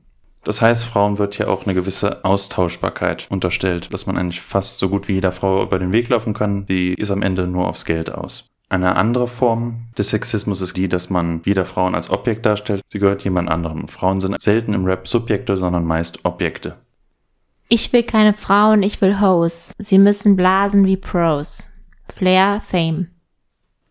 Behandle Frauen wie ein Gegenstand. Bring mir Pizza mit Käserand. LX Laserpointer. Du bist ne Fotze, die nach zwei Bier schon auf der Theke tanzt. Also laber uns nicht voll mit deinen Mädelskram. Eine Frau bleibt auf Ewigkeit ein Gegenstand. Finch asozial, Feature MC Bomber, Sex und Gewalt. Betonung auf asozial. Ich fand das sehr interessant, weil ich habe dann ein Interview mit einer Forscherin, der Frau Süß, gelesen. Und sie hat sich gerade zu diesem Flair-Zitat geäußert, weil Flair hat, das gehörte zu einer Kampagne, Anna Hate Woman, und der hat diese Line dann angegeben und meinte, ja, das ist gar nicht negativ gemeint, weil erstens Männer werden ja auch sexualisiert dargestellt. Eine Frau, die blasen kann wie ein Pro, ist ja auch eigentlich eine komplimenthafte Darstellung. Könntest du dann die Antwort der Frau Süß vorlesen? Das ist Nonsens. Natürlich gibt es so etwas wie Rap-Jargon. Aber Ho bedeutet meiner Ansicht nach im Rap-Jargon genau das, was es auch sonst heißt, nämlich Hure oder Schlampe. Eigentlich müsste man solche Texte ganz anders lesen, mit einer gewissen Entspanntheit. Die Message in so einer Zeile ist ja, Flair kann nicht lieben. Oder er fürchtet einen Männlichkeitsverlust, wenn er sich zu so etwas wie Liebe oder Emotionen bekennt. Also will er keine Frauen und tritt hypermännlich auf, indem er die Frau zur sexuellen Dienstleisterin erniedrigt. Wenn er wüsste, dass die Überbetonung von Männlichkeit immer auf einen Bruch verweist oder auf eine Fragilität, dann würde er das wahrscheinlich nicht rappen. Wie findet ihr das? Da werden, wird ja endlich der komplette mhm. Rap mit Hops genommen. Ja, ist ja interessant, weil sie dreht das natürlich genau so um, wie er sich nicht verstanden sehen möchte. Er möchte ja nicht schwach sein, er möchte ja nicht so wie unfähig sein zu lieben, sondern Liebe spielt bei ihm ja überhaupt keine Rolle. Es geht mehr ums Haben und um Besitz ergreift zu sein gegenüber der Frau, aber sie stellt das nochmal so dar, ja, wenn er solche Worte von sich gibt oder wenn er so beleidigend ist und so sexistisch Frauen betrachtet, dann fehlt ihm ja was. Ist er vielleicht sogar, naja, ich weiß nicht, ob das Wort schwach zu sagen richtig ist, aber dann ist er ja derjenige, der eigentlich ein Problem hat. Ja, ich finde das aber gar nicht so verwunderlich oder weil du jetzt meintest, damit hat sie den Rap Hops genommen, weil sowas sagt man ja in Bezug auf alles. Also wenn jemand mit einer dicken Karre schnell an Frauen vorbeifährt, dann sagt man ja irgendwie, keine Ahnung, der hat kein Selbstbewusstsein eigentlich und braucht das irgendwie, um Aufmerksamkeit zu generieren. Und bei Frauen sagt man, wenn sie sich krass schminken, dass sie nicht selbstbewusst ist, weil sie sich nicht traut, ohne Schminke auf die Straße zu gehen. Also es wird ja voll oft so damit erklärt, dass dahinter, hinter diesem ganzen Unsicherheit. prahlerischen eigentlich Unsicherheit liegt. Ja. ja, nur dass wir bei diesen Sachen, also jetzt zum Beispiel bei dem Mann mit dem Auto oder der Frau mit dem Aussehen, ja nicht wissen, was dieser Handlung wirklich zugrunde liegt. Aber wir haben ja jetzt über die Entstehung des Gangster-Rap gesprochen und gerade auch darüber, dass es ja dieses Narrativ ist, sich in einer harten Umwelt durchzusetzen. Aber da würdest du sagen, das wird nicht, ist nicht zwangsläufig der Fall? Dass das wirklich aus einer gewissen emotionalen Instabilität herruht? Oder beruht? Keine Ahnung, ich meine, ich kann jetzt, ich bin ja nicht die Psychotherapeutin von allen Gangster-Rappern. Ich glaube auch, dass da wahrscheinlich wirklich viel so diese Street Credibility dabei ist. Aber keine Ahnung, ich denke mir mal so, wenn man, also warum hat man es nötig, sowas zu sagen? Also wenn ich das nicht nötig hätte, dann würde ich es auch lassen. Also meiner Meinung nach ist da schon was dran, weil sonst müsste man es ja nicht machen. Also wenn ich es jetzt nicht nötig hätte, zu zeigen, dass ich krasse Autos oder so habe, dann würde ich die in meiner Garage parken und nicht. Weißt du, was ich meine? also ich weiß jetzt nicht, ob ich die Frage richtig ja, verstanden habe, aber ich fand das sehr interessant, weil vielleicht habt ihr das jetzt mit Sido gehört und seiner kürzlichen Beichte, wo er zum Beispiel seine Drogenproblematik und das Ende seiner Ehe gesprochen hat. Ich habe das Interview noch nicht gesehen, aber ich wollte es mir noch angucken. Ich sage auch da nicht so viel mehr, aber es, das klingt so ein bisschen so eine ähnliche Richtung, dass er jetzt so viel von dem durchschaut hat, was er versucht hat zu kompensieren. Oder es gab auch so eine Doku mit Bushido. Da ging es auch darum, ja, voll geil, dass er dieses Image sich angeeignet hat, weil es für den Rap voll geil ist, aber als er dann eine Familie hat, dann war es ein Problem, weil du kannst ja mit so einem Männerbild schwierig eine enge Kindbeziehung aufbinden und dann haben wir hier das Problem von der Trennung von Künstler und tatsächlicher Gestalt. Aber weiter im Text, denn man kann ja auch, das haben wir auch von den Ursprüngen gehört, die Familie des anderen diffamieren und das lässt man natürlich auch oft an der Mutter raus. Auch die eigene Ehre hängt auch so ein bisschen damit zusammen, was die Familienmitglieder machen und das sehen wir in den nächsten beiden Quellenstellen auch im Rap. Keiner darf Lars dissen, Okay, dann ramm ich ihm Butterflies rein. Bitch, ich fülle seinen Kopf mit Blei per Kalasch, wie im Columbine Massaker, wenn ihm mal ein Hurensohn rausrutscht, wie der Fotze seiner Mama. Kollega, Farid Bang, Ave Maria. Da kommst du kleiner Versager am Abend heim auf dem Fahrrad, gehst hoch, kommst rein, siehst uns beide und jammerst. Was treibst du da, Mama? Kriegst ewig keine Antwort und hörst mich dann nur sagen, deine Mom ist gut erzogen, Kid. Sie redet nicht mit Schwanz im Mund. Außerdem bist du wohl ganz schön dumm. Stellst hier dumme Fragen, Mäus, als könntest du nicht sehen, dass ich die Schlampe bums. Kollega, Angeber Paul Rap Infinity. Outro. Oft auch in diesen Narrativen, dass man sich eine Frau nimmt, hängt auch damit zusammen. Eigentlich geht es nicht so sehr darum, ob Frauen das wollen, sondern Frauen springen automatisch auf Erfolg an. Wenn sie jemanden sehen, der ein starker Mann ist, starke Männlichkeit verkörpert, erfolgreich ist, werden sie automatisch mit ihm schlafen. Das liegt ihm zugrunde und sehen wir auch im nächsten Zitat. Ich knall dich ab und bei deinem Girl werden die Balzinstinkte wach. Sie macht die Beine auseinander. Kollega, Zuhälter-Aura. Genau, also selbst bei solchen Aktionen würde das dann keinen Halt machen. Es ist also nicht die Frage, ob sich die Frau verführen lässt, sondern es ist eine Frage, wer sich in diesem Männlichkeitskampf dann eben durchsetzt. Ich glaube, das nächste machen wir einfach nur anhand von zwei Beispielen. Deine Bitch kriegt meine Wichse in den Mund und schluckt und genau fünf Minuten später gibt sie dir einen Zungenkuss. Küss mal deine Schlampe und du weißt, wie mein Schwanz schmeckt. Genau, Hollywood Hank und Flair. Von dieser Art von äh, Beispielen, also diesen, sie gibt mir einen Blowjob und wird dich dann küssen, dich als seinen Partner, gibt es eben gutes Dutzend Beispiele im Rap, die von ganz vielen verschiedenen Rappern genutzt werden, die auch eben zeigen, dass man, dass der andere nicht männlich genug ist, um seine Frau zu halten. Wir finden auch sehr viele Darstellungen, dass der Frau die Rolle als Hausfrau zukommt. Das heißt, hier tritt sie auch weniger als Subjekt auf, sondern immer in der Funktion als Dienerin oder zumindest Unterstützerin des Mannes. Ich steh nie wieder früh auf, weil ich nichts muss. Baby kocht und Baby putzt. Bowser, Tempomat. Die Bitch muss bügeln, muss sein. Wenn nicht, gibt's Prügel, muss sein. Kurdo und Marjo, Charlie Sheen. Ja, sie regt mich manchmal auf und macht mich manchmal krank, aber jeden meiner Gucci-Pullis wäscht sie mit der Hand. Capital Bra, One Night Stand. Eine Frauenrolle wird jedoch äußerst positiv besetzt und das ist die der eigenen Mutter. Diese Texte sind auch von ausgesprochener Zärtlichkeit geprägt, also gar nicht das, wir sonst vom Gangster-Rap kennen. Aber auch hier gibt es meist eine besondere Begründung, was toll an der Mutter ist, und das hängt mit mütterlichen Werten zusammen. Also, dass deren Mütter eine hohe Aufopferungsbereitschaft und Loyalität gegenüber ihren Kindern zeigen, die dann eben gelobt wird. Auffällig daran ist, dass eben eigentlich die persönlichen Lebensinteressen oder Wünsche der Mutter hinten angestellt werden für das Wohl des Kindes. Das heißt, wir finden oft eigentlich wenig individuelle Darstellung, was gut an der Mutter ist, als eigentlich diese Rollen, die hinter der Mutter stehen. Und es hat natürlich auch einen bestimmten Aussagewert, wenn so das einzig wirklich durchweg positive Frauenbild das der Mutter ist. Ein Punkt, den würde ich noch aber ganz kurz machen, denn wenn es eine Unterteilung in Frauen gibt, dann gibt es die meisten schlechten, die Golddigger-Frauen und wenige echte Frauen. Das haben wir zum Beispiel bei Kollega Du bist Boss. Da heißt es, du bist Boss, wenn du eine echte Frau erkennst und sie mit Anstand behandelst. Also erstmal ist die Frage, was ist eine echte Frau und welches Verhalten gebührt gegenüber den Frauen, die keine echten Frauen seien. Ich habe die jetzt aber gar nicht hier mit aufgenommen, weil ich glaube, dass die meisten Lieder oder Texte, wo die Geliebte positiv beschrieben werden, eigentlich nicht mehr ins Genre des Gangster-Raps passen. Weil es da weniger um die Aufstiegsfantasien geht oder um die eigene Härte, als dass vielmehr auch Balladen sind oder einem anderen Genre sich zuordnen lassen. Ich würde gerne inhaltlich enden mit expliziten Gewaltdarstellungen, die bis ins Extreme gehen, aber auch zeigen, was alles von der Kunstfreiheit gedeckt ist. Das sind die letzten vier. Es ist Kampfgeschrei, was abends aus unserem Schlafzimmer dringt, weil dank mir in deinem Gleitgel ein paar Glassplitter sind. Finch asozial, fick mich Finch. Bring deine Alte mit, sie wird im Backstage zerfetzt. Ganz normal, danach landet dann das Sextape im Netz. Jesus, was hast du gedacht? Schlag dir die Zähne aus, man hört nur noch dein Fotzengeschrei. Logge mich ein bei Instagram, es wird auf Story geteilt. Algier und Schwester Eva, Bonnie und Clyde. Seit sie für mich läuft, ist deine Ho ne leblose Hülle, einst erfüllt von Freude, heut von Penisergüssen. Vor ihrer Tür ne hundert Mann Warteschlange ist die Nutte am Strahlen, dann unter ner Schwarzlichtlampe. Kollega, Arm aus dem Fenster. Ey, wenn du denkst, ich komm nicht in ein Einfamilienhaus, liegst du gewaltig daneben. Deine Mom kriecht auf dem Küchenboden rum, deine Schwester liegt vergewaltigt daneben. Kollege Hagelkörner. Und das ist alles von der Kunstfreiheit gedeckt, um es mit Danger denn zu sagen.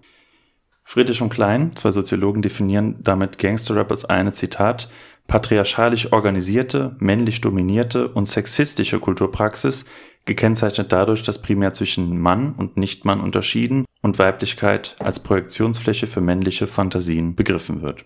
Was denkt ihr über Gangsterrap und den Umgang mit Frauen? Ist das Kunst oder kann das weg? Kann weg. Weit weg.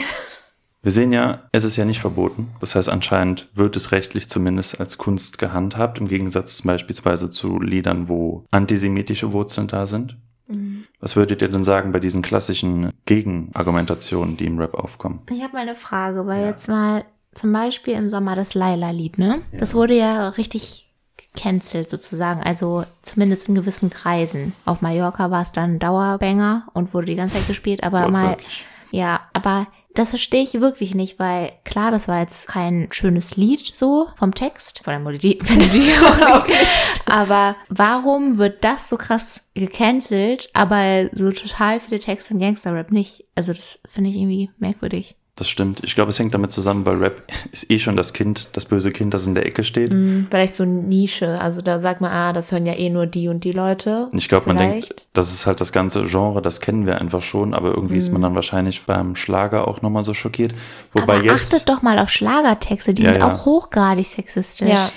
Vielleicht, weil es eine andere Hörergruppe ist, das die das mit hört. diesem Bier, sie wird dann wieder hässlich, ein, zwei Bier Geh mal Bier holen, ja, das ist alles. echt ekelhaft. Mhm. Aber was ich halt auch denke, als wir jetzt diese Texte vorgetragen haben, die Hanna und ich, dass du hattest ja ganz am Anfang gemeint, so eins der Grund oder Ideen, weshalb überhaupt Rap erfunden wurde oder auch Gangster-Rap war, damit sich zum Beispiel Jugendliche oder Personen, die irgendwie schwierige Kindheiten hatten und so irgendwie ihre Aggression rauslassen können und die mhm. so ein mhm. bisschen ausheben können. Ich frage mich, ob das jetzt aber so förderlich ist, wie bei den letzten Texten, die waren ja extrem schlimm. Das sind ja richtige Gewaltfantasien. Also ich weiß nicht, ob das förderlich ist. Ich weiß nicht, ob es, also es wäre immer interessant, ob es dazu so wie Untersuchungen gibt oder so. Aber was ist, wenn du dir anhörst, zum Beispiel das mit diesen Glassplittern in, im Intimbereich drinnen? Das ist ja schon fürchterlich. Also der Rapper würde jetzt sagen, ja, aber es funktioniert doch. Ich reguliere meine Aggression über die Texte und meine Zuhörer hören das auch, regen sich darüber ab, anstatt ihre Aggressivität wirklich auszuüben. Zu dem Punkt, den du angerissen hast, die Frage, wie ist das Verhältnis zwischen Zuhörern und den Texten? Mhm. Also werden Zuhörende durch die Texte irgendwie zu mehr Gewalt animiert? ist ja genau die gleiche Frage wie mit so Call of Duty und so, ob durch mhm. so Ballerspiele die Gewalt zunimmt. Ja, und dazu gibt es auch keine wirklichen Studien, die signifikant darauf hinweisen. Weil man muss auch gucken, in, in welche Richtung geht das Pendel aus. Also werden Leute wirklich sexistischer, weil sie das hören oder Leute, die schon eh eine gewisse Grundeinstellung haben, hören die dann einfach auch nur Musik, die ähnlich ihrem Weltbild entspricht. Wobei man mal den Klientel, also den Zuhörenden beim Gangsterrap auch sagen muss, es sind ja erstaunlicherweise oft auch Menschen, die nicht verdächtigt sind, einen ähnlichen Hintergrund zu haben wie die Rapper. Das heißt, Gangsterrap ist vor allem auch deshalb für Leute aus der Mittelschicht oder aus dem Bürgertum sehr attraktiv, weil es ist so ein bisschen wie dieser Zoobesuch, man hört sich das an, ohne die Gefahr zu haben, selber aus dieser Welt zu kommen, hat die Exotik des Gangster Gangster-Daseins. Und sobald man die Musik ausmacht, hat man damit auch nichts mehr zu tun. True Crime oder generell so Krimi-Formate sind ja auch am beliebtesten Stimmt. in den sichersten Orten. Also es ist immer dieses Unbekannte, was so verlockend dann ist. Mhm. Um jetzt nochmal zurückzukommen, weil du die Frage gestellt ja. hast, was wir davon halten. Ich kann es nicht so richtig beantworten, weil ich selber höre es nicht, mhm. aber es deswegen stört es mich auch nicht aktiv, weil ich es nicht konsumiere. Deswegen ist es mir, also egal wer es übertrieben, aber ich finde, man hat so ein bisschen das Gefühl, man müsste als Frau die Haltung haben, dass es alles scheiße ist und weg muss. Hab ich nicht, weil es mich ehrlich gesagt dafür nicht so genug interessiert. Vielleicht wäre das jetzt nochmal was anderes, wenn ich jetzt Kinder hätte und die das hören oder so. Mhm. Ähm, aber ich kann auch nicht einschätzen, wie sehr beim Rap jetzt beispielsweise, dadurch, dass da ja der Text sehr wichtig ist, also mit das Wichtigste, im Vergleich vielleicht zu anderen Musikrichtungen, wo man ja auch nicht auf den Text achtet. Und du hast ja auch voll viele Lieder im Pop, die, wenn du mal genau darauf achtest, gerade wenn es eigentlich auf Englisch ist, wenn du das mal übersetzt, auch sexistisch sind oder teilweise total, ja, grenzüberschreitend inwiefern sich aber die KonsumentInnen darüber klar werden, was sie hören. Weil oft hört man ja etwas und achtet nicht so sehr auf den Text oder ich glaube viele machen das, aber ich weiß, ich kann eben nicht einschätzen, inwiefern das beim Rap der Fall ist, wahrscheinlich eher nicht. Und dann die Frage, okay, nur weil du das hörst, wie viel Auswirkungen hat das dann auf dein Verhalten und auf deine Einstellungen? Wobei es natürlich ja schon interessant ist, weil es gibt ja also Rap ist ja sehr vielseitig und Gangster-Rap nur eine Sparte davon.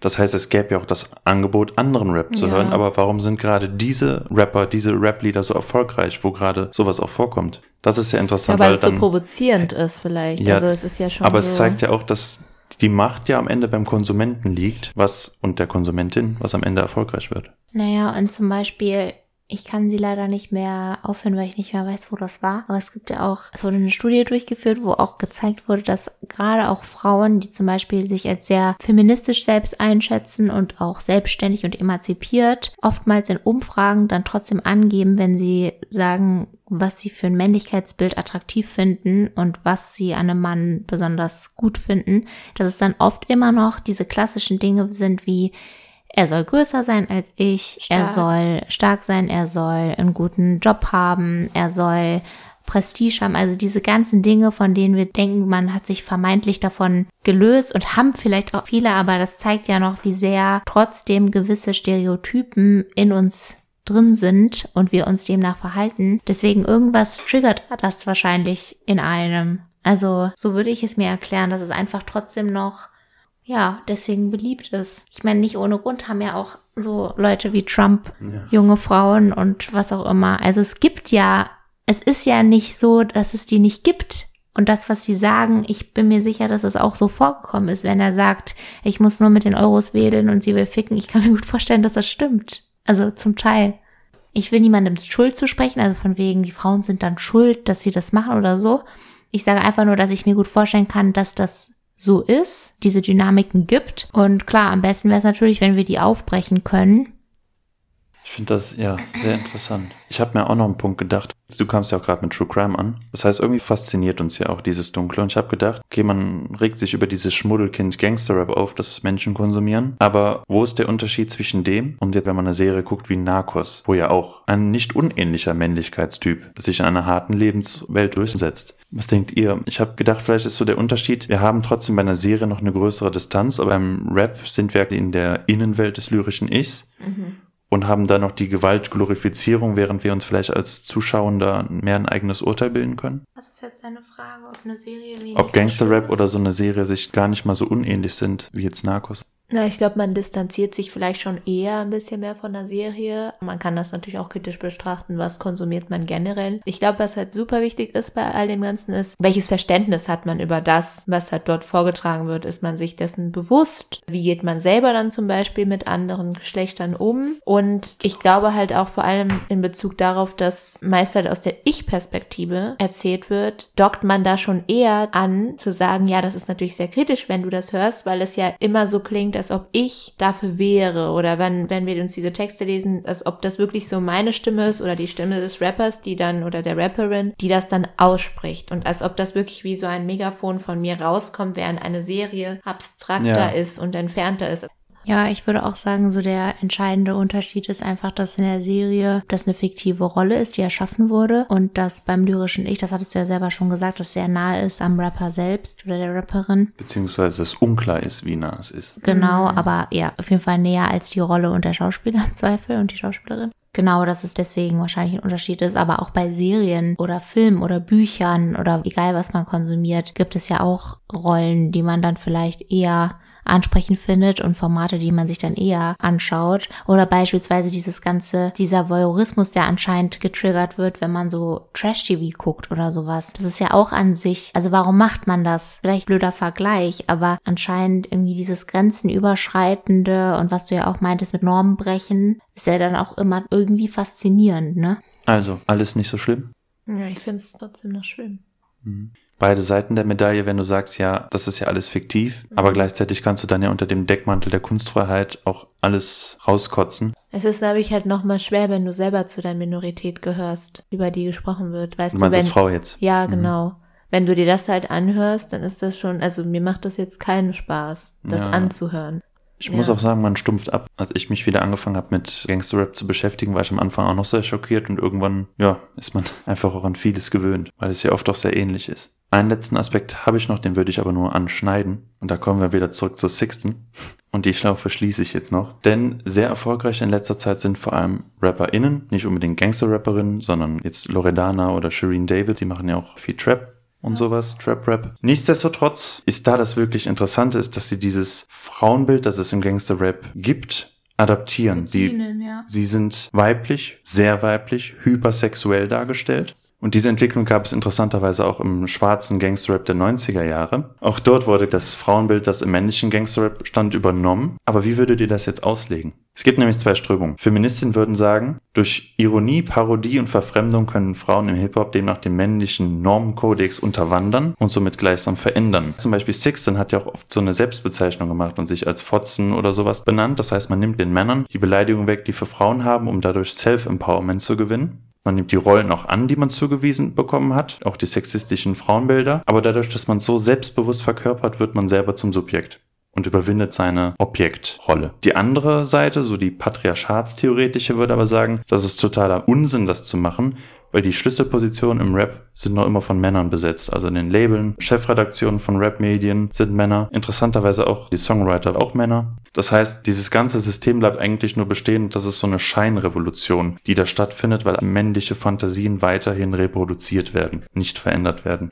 Also ich habe da keine Antwort drauf, weil das ist für mich genauso wie die Frage, ob Prostitution mit dem Feminismus vereinbar ist. Da gibt es nämlich die eine Seite, die sagt nein, egal wie sehr eine Frau sagt, sie macht was freiwillig und nicht aus Grund von wirtschaftlicher Notwendigkeit oder was auch immer, ist es niemals vereinbar mit einer wirklich feministischen Haltung, weil es aufs, aus dem patriarchalen System resultiert und so weiter und so fort. Und dann gibt es aber auch diejenigen, die sagen, doch, Selbstbestimmung und das ist in Ordnung und so weiter. Und es ist ja ähnlich jetzt mit der Frage. Also ich habe da keine Antwort. Ich Die kann es so, ne? Ich kann es irgendwie, ich kann beide Seiten verstehen. Mhm. Also ich kann verstehen, wenn man sagt, also wenn in dem Fall von irgendwie Nura und Juju und die ganzen, wenn die sagen, für sie ist das cool und die machen das und die finden das gut. Ob das jetzt wirklich so ist oder ob man tiefenpsychologisch dann sagen würde, nein, im Endeffekt ist es doch nur ein Resultat davon, wie wir leben und welche Strukturen wir haben, keine Ahnung. Ich schließe mich da auf jeden Fall an, weil ich finde das auch nicht einfach, sich für eine Aussage klar zu entscheiden.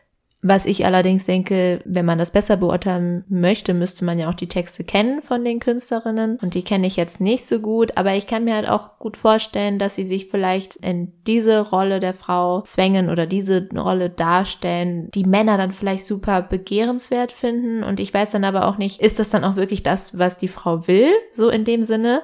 Oder reden sie über bestimmte sexuelle Handlungen, die eine Frau vielleicht eigentlich überhaupt gar nicht so richtig mag? Und aber der Mann vielleicht schon. Wisst ihr, was ich meine? Einfach nur, um die Klicks und das Geld und die Charts-Position zu bekommen, die sie haben, weil vielleicht ein großer Teil von den Menschen, die sie hören, vielleicht sogar auch männlich ist. Also das, das sind jetzt alles nur Behauptungen, die ich sage, aber das sind so Sachen, über die ich mir gerade Gedanken gemacht habe. Ist so, wie stellen sie sich als Frau dar? Und bedienen sie sich wirklich so einem, wie du schon meintest, vielleicht sehr selbstbewussten Frauenbild, was aber genau das verkörpert, was ein Mann dann vielleicht richtig geil findet und deshalb da anspringt. Vielleicht ist auch beides richtig, dass man zuerst das machen muss, um überhaupt das so aufzubrechen und sobald man einen Fuß in der Tür hat, dann das Pferd wechseln kann. Was denkst du denn? Das, was du gesagt hast? Ja, ich finde es schwierig. Ich bin ja auch keine Frau in der Position, dann was zu sagen. Ich weiß nicht. Ich hatte auch überlegt, ob ich euch zum Beispiel Musikvideos dazu zeige. Und ich finde dann schon, ja, sie treten natürlich selbstbewusst auf, aber es wirkt eher so wie die Übernahme von männlichen Bildern. Und eigentlich bestätigt es wieder das System, was es gibt. Dass es vielleicht Ja, aber das erste Mittel ist, wirklich da reinzukommen, aber schwierig. Es ist halt die Frage, wenn Männer in diesen Bildern, in diesen Videos zum Beispiel auch objektifiziert, bin ich dann so wie eine Frau, die in der Mitte ist, mit ganz vielen nackten Männern um mich herum, die für mich tanzen oder weiß nicht was und Sachen machen für mich oder ist das ein bisschen andersrum? Weil das ist sehr interessant, weil es gibt äh, die Nussbaum, die hat ja so ein interessantes Modell zur Objektivierungsform an Frauen gemacht. Eigentlich sieht sie Objektivierung negativ. Sie betont aber ausdrücklich in ihren Artikeln, dass zum Beispiel im sexuellen Kontext mit seinem Partner, dass man sich als Frau selbst objektiviert, dass das sehr lustvoll und positiv sein kann. Und hier haben wir eigentlich einen Widerspruch, weil hier passiert ja beides. Die Frauen treten selbstbewusst als Subjekte auf, objektivieren sich aber gleichsam für die männlichen Fantasien. So ganz getrennt kriegt man das eigentlich nicht. Ja, das erinnert mich auch an die Debatte, ob jetzt freiwilliges Kopftuch tragen zum Beispiel okay ist, also ob das trotzdem emanzipatorisch sein kann, wenn man als Frau sagt, man macht es aus freien Stücken, weil das ja auch einen Ursprung hat und das ja auch ganz klar in einem Kontext ist, jahrhundertelang und ja, keine Ahnung. Also ich finde es echt richtig schwer. Ich finde es mega interessant, aber ich finde es super schwer. Also ich kann da total jegliche Argumentationen nachvollziehen und Was wir auch sagen, es ist falsch. für irgendjemanden Ja, da draußen also es ist ist- es halt, ne?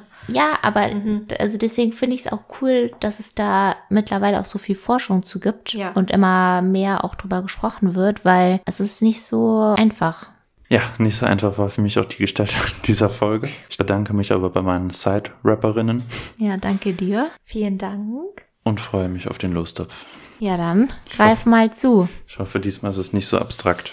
Es ist ein grünes Los. Von Bonnie, meine Schwester. Blumen. das ist jetzt irgendwie nach dem Gangster-Rap. Bonnie haben wir schon letztes Mal gezogen. Das heißt, die Chance, dass Bonnie jetzt schon zweimal hintereinander dran ist, ist extrem gering. Sehr interessant. Sehr interessant wird bestimmt auch deine Frage sein, Edith. Jetzt kommen wir zu unserer Rubrik. Die Frage der Woche. Wir haben jetzt den 7. Dezember und bald ist Weihnachten. Und damit wir ein bisschen in die weihnachtliche Stimmung kommen, wollte ich euch fragen, was ist das, was ihr mit euren Liebsten tut an Weihnachten, was ihr am meisten schätzt oder was euch am meisten Freude bereitet? Was ist etwas, was ihr mit euren Familien tut oder so eine Tradition, die ihr vielleicht habt, wo ihr denkt, darauf freue ich mich immer wieder an Weihnachten? Ja, ich glaube, das ist relativ typisch, aber ich würde sagen, vor allem das Essen, also als Event bei uns gibt, ich glaube, wie bei vielen an Silvester Raclette an Weihnachten, an Heiligabend. Ja, genau, das war irgendwie schon immer so. Und das ist so was total Zentrales, was irgendwie immer so gemacht wird. Und da ist mir auch aufgefallen, dass ich teilweise dann Rituale schon cool finde. Ich hätte nicht gedacht, dass mir das so wichtig ist. Und ich, es ist mir auch, das merke ich auch mit Erschrecken immer weniger wichtig irgendwie. Also als Kind fand ich das noch so richtig wichtig. Und wenn mal nur im Raum stand, dass wir es anders machen, dann war ich direkt so nein. Und mittlerweile ist es ein bisschen anders, einfach dadurch, dass ja meine Geschwister auch schon Kinder haben und das eh alles sich ein bisschen verändert. Aber darauf und Einfach, dass wir alle zusammen sind, weil wir für eine deutsche Kartoffelfamilie relativ groß sind. Also ich habe drei Geschwister, sechs Leute. Und dadurch kommt man nicht so oft zusammen. Und deswegen ist das immer sehr schön. Und dann singen wir tatsächlich noch immer gemeinsam. Also das haben wir als Kinder schon, da habe ich dann auch teilweise oder meine Schwester noch Klavier zugespielt, aber so ein paar Weihnachtslieder müssen noch drin sein, darauf besteht meine Mutter immer. Und auch so diese älteren, ich glaube, die haben sogar einen kirchlichen Ursprung, also jetzt nicht so O Tannenbaum, sondern O du fröhlich Kirche oder Stille Nacht, äh, sowas. Ja. Genau. Das ist eigentlich ganz cool. Sehr schön. Ja, das Essen. Und eigentlich auch, was aber durch die Distanz des Wohnens sich deutlich erschwert hat, den Weihnachtsbaum zu schmücken. Oh ja. Aber ich finde, es gibt kaum Sachen, die so gegensätzlich sind, aber doch so zusammengehören, wie die Leidenschaft Weihnachtsbaum aufbauens und des Abbauens. Also das Weihnachtsbaum schmücken ist so das Beste überhaupt, aber das ganze Abbauen, das könnte, also es gibt kaum Sachen, die schlimmer sind. War mir als Kind halt auch so wichtig. Das war so dieses Ritual, Weihnachten steht vor der Tür, noch so und so oft schlafen. Bei den ganzen Tannen bei euch im Wald in Ecuador. Aha. Ich glaube, wir haben halt keinen richtigen Tannenbaum, aber bei uns gibt's ja nicht Tannenbäume. Aber den haben wir auch immer geschmückt, das fand ich auch immer schön. Und vor allem, wir haben auch echte Kerzen ran gemacht und die dann angezündet. Vor allem dann, wenn wir die Weihnachtsgeschichte gelesen haben, weil das machen wir eigentlich auch immer mit meiner Mama. Das ist ja auch wichtig. Und das war immer sehr schön. Also wir machen es schon ein bisschen christlicher sozusagen. Die Lieder singen, aber was bei uns so eine Tra Familientradition ist, zumindest mit meinen Eltern. Also das habe ich jetzt in den letzten fünf Weihnachten nicht mehr gemacht. Das ist ein bisschen schade. Aber wir haben immer ist das Leben nicht schön gesehen. Und zwar nicht den, ich weiß nicht, ob ihr den kennt. Das ist ein ziemlich alter Schwarz-Weiß-Film. Das ist nicht der mit dem Judentum, sondern ein anderer. Du kennst den, Hanna. Ja. Und den gucken wir immer an Weihnachten. Und das ist immer etwas, worauf ich mich damals immer sehr gefreut habe. Und vielleicht mache ich das dieses Jahr mit meiner Schwester oder so. Mal gucken. Schön. Ja. Danke, das war die Frage der Woche. Okay, das ist schon mal sehr schön. Dann können wir uns alle auf diese besinnliche Zeit freuen. Und worauf wir uns auch noch sehr, sehr freuen werden, ist nämlich, dass Hannah nächstes Mal das Los Aufklärung vorstellen wird.